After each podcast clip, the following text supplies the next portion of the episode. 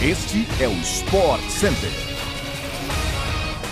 Fala, meu povo! Estamos chegando com mais uma edição do podcast do Sport Center, programa que chega para você de segunda a sexta-feira, às seis da manhã, além de uma edição extra às sextas à tarde. Eu sou Glaucia Santiago e o episódio de hoje está recheado de notícias quentinhas sobre o esporte no Brasil e no mundo, certo, Mariana Spinelli? Um beijo para você, bem-vinda. Tudo bem, Glaucia? Tudo bem, fã do esporte? Olha, eu sou Mariana Spinelli e o Sport Center de hoje está começando aqui no seu tocador favorito de podcasts. Mas olha, lembre-se de nos acompanhar também diariamente pela ESPN no Star Plus, tá? Hoje o Sport Center chega em três edições na TV ou também no Star Plus, onde você quiser nos assistir. 11 horas da manhã, 9 horas da noite e aí na madruga, 1 hora da manhã. Então sobe o som que é o nosso podcast chegando.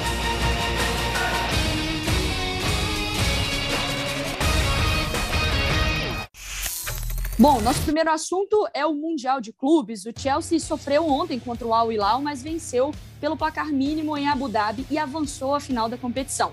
Enfrentará o Palmeiras de Abel Ferreira e companhia no próximo sábado, 1h30 da tarde. O gol dos Blues foi marcado por Lukaku, que aproveitou uma falha da zaga do time da Arábia Saudita para quebrar um jejum de cinco partidas sem marcar.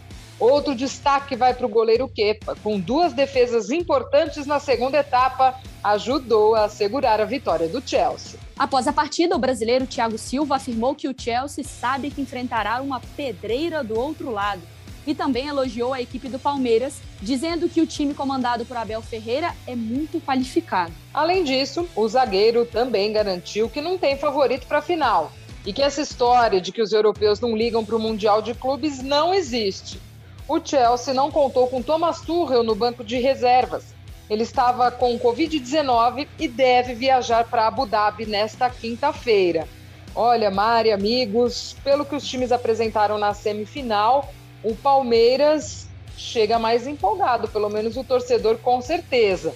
Deu a decisão que todo mundo esperava, Palmeiras e Chelsea, Chelsea e Palmeiras, mas pelo que os dois times apresentaram nestes jogos nessa semana, o Palmeiras já chega um pouco melhor, viu, Mariana? Eu acredito que sim. Meu, olha só, palpite ousado, mas pois é, Glaucio, acho que passa muito pela empolgação e pela seriedade com o campeonato, né? Não que o Chelsea não leve a sério e não queira vencer, mas talvez o nível de concentração, de preparação, de mobilização para o jogo é diferente para o Palmeiras. A gente viu um Chelsea que não é o mesmo Chelsea que, por exemplo, disputa uma Champions League, o nível ali de concentração e de entrega dos jogadores.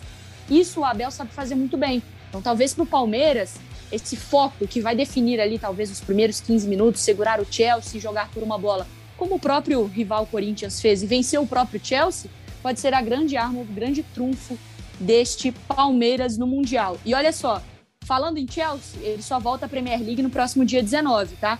Mas o campeonato inglês já está agitado nesta semana.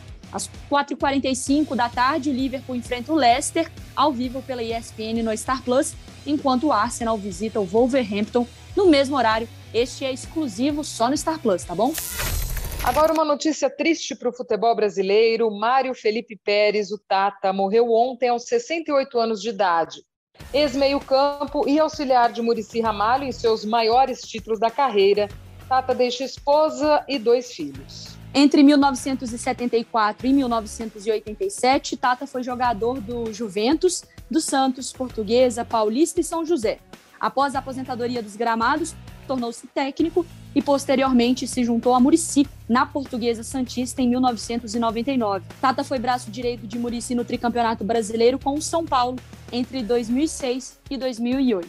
Juntos, eles também foram campeões brasileiros com o Fluminense em 2010. Depois, no Santos, conquistaram a Libertadores em 2011, a Recopa Sul-Americana em 2012 e dois títulos paulistas, 2011 e 2012. A parceria terminou em 2016, quando Murici encerrou a carreira de técnico com problemas de saúde. Ficam aqui os nossos sentimentos, o nosso abraço a toda a família e amigos do TAP.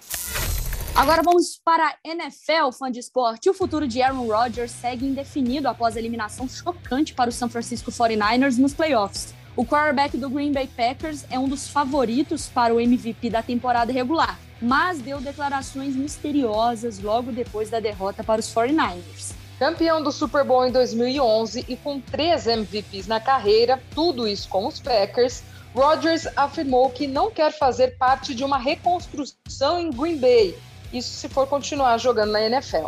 Muitos contratos dos principais jogadores da franquia ainda precisam ser negociados para a próxima temporada. E a mensagem nas entrelinhas é de que Rodgers não quer jogar pelos Packers caso o time não seja um dos favoritos ao título. Em entrevista a um programa da NFL nesta semana, o running back dos Packers, Aaron Jones, afirmou que acredita que Rodgers voltará para a próxima temporada com os Packers, time pelo qual jogou ao longo de toda a sua carreira e foi selecionado para o Pro Bowl em 10 oportunidades. E você, fã do esporte, acha que Rodgers seguirá nos Packers? Essa resposta provavelmente ainda vai demorar para aparecer, mas olha, tá chegando a hora, tá? Fique ligado porque o Super Bowl é neste domingo que será disputado. Aí não tem nada de Packers, tá? É Bengals contra Rams. E também você acompanha no ESPN League a partir de 8 horas da noite toda a nossa cobertura. O Paulo Antunes, o Nardini, o Ari Aguiar, toda a nossa equipe já está lá em Los Angeles para o grande jogo no domingo. A seleção feminina de basquete disputa hoje, às 8 horas da manhã, sua primeira partida no pré-mundial contra a Austrália. O Brasil está no grupo A, que também conta com Sérvia e Coreia. O time comandado pelo técnico José Neto busca classificação ao Mundial a partir desta quinta-feira. Como a Austrália já está classificada para o Mundial por ser anfitriã do torneio, que acontece no final de setembro, Brasil, Coreia e Sérvia jogam por duas vagas.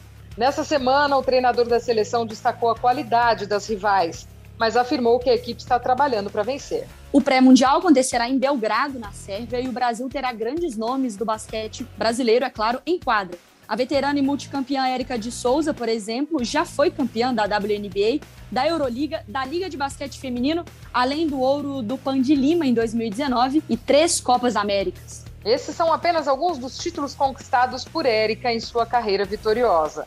Ao seu lado na seleção, ela também contará com nomes como Débora Costa, Tainá Paixão, Rafaela Monteiro e muitas outras. O jogo contra a Austrália terá transmissão ao vivo pela ESPN no Star Plus. O pré-mundial começa hoje e termina no dia 12. Chegamos ao fim de mais uma edição do nosso podcast, meus amigos. Não se esqueçam de nos seguir em seu agregador favorito de podcast para não perder nenhum episódio. Amanhã, a partir das seis da manhã, tem mais. Beijo, Mari. A gente se encontra. Beijo, Glaucia. Valeu, fã do esporte, pela audiência. Eu e o Sport Center. No podcast, na TV, no Star Plus, onde você quiser. Até a próxima.